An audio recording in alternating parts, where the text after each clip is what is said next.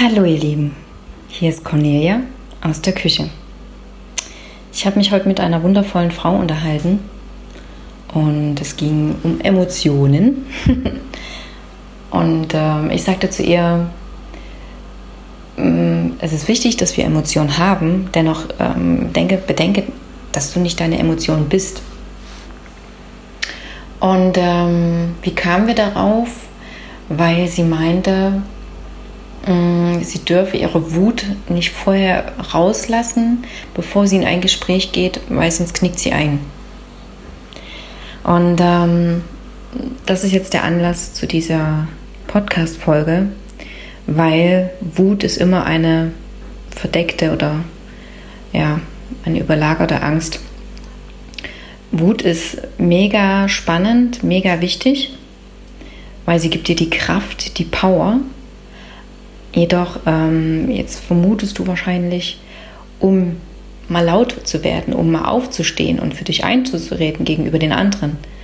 Und ähm, lass dir gesagt sein, also probier es gern aus, sammle Erfahrungen.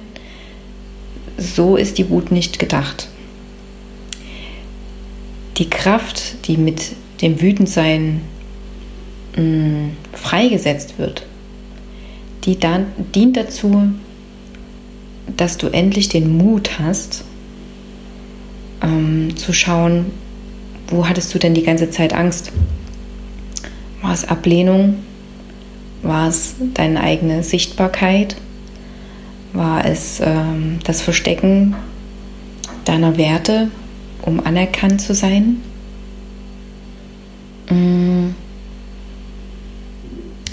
Deswegen unsere Emotionen sind immer unsere, ja, unsere, unsere Richtschnur. Wo soll es jetzt hingehen? Nur die Angst an sich, die ist ein schlechter Wegbegleiter. Und wenn die Wut nur eine verstärkte Emotion der Angst ist, dann kann das auch nicht der richtige Weg sein. Probier es mal aus. Wenn du wütend bist, was passiert dann? Du bist dann volle Kanne im, im Widerstand. Und äh, was löst du dann bei dem anderen aus? Hm, wenn er schwach ist oder meint, schwach zu sein, ja, dann, dann wird er zwar kuschen. Nur das ist nicht das äh, gewünschte Ergebnis, weil dann hast du deine Angst nicht ähm, umgeswitcht, hast du nicht auflösen können. Und ähm, wenn du deine Angst zuerst auflöst, loslässt, indem du sie an, anschaust, indem du sie hinterfragst und dann ohne sie in Frieden weitergehen kannst, dann wirst du merken in den Gesprächen, mm, dass du gar nicht mehr so viel Kraft dann dafür verwenden musst, weil die Leute einfach offen sind, weil sie spüren, dass du ihnen nichts überstülpen möchtest, weil sie spüren, dass du mit dir selber in Frieden bist. Und da fängt dann die eigentliche Kommunikation zwischen uns Menschen an, die uns vorwärts bringt. Genau. Probier es gern aus. Und ähm, wenn du möchtest,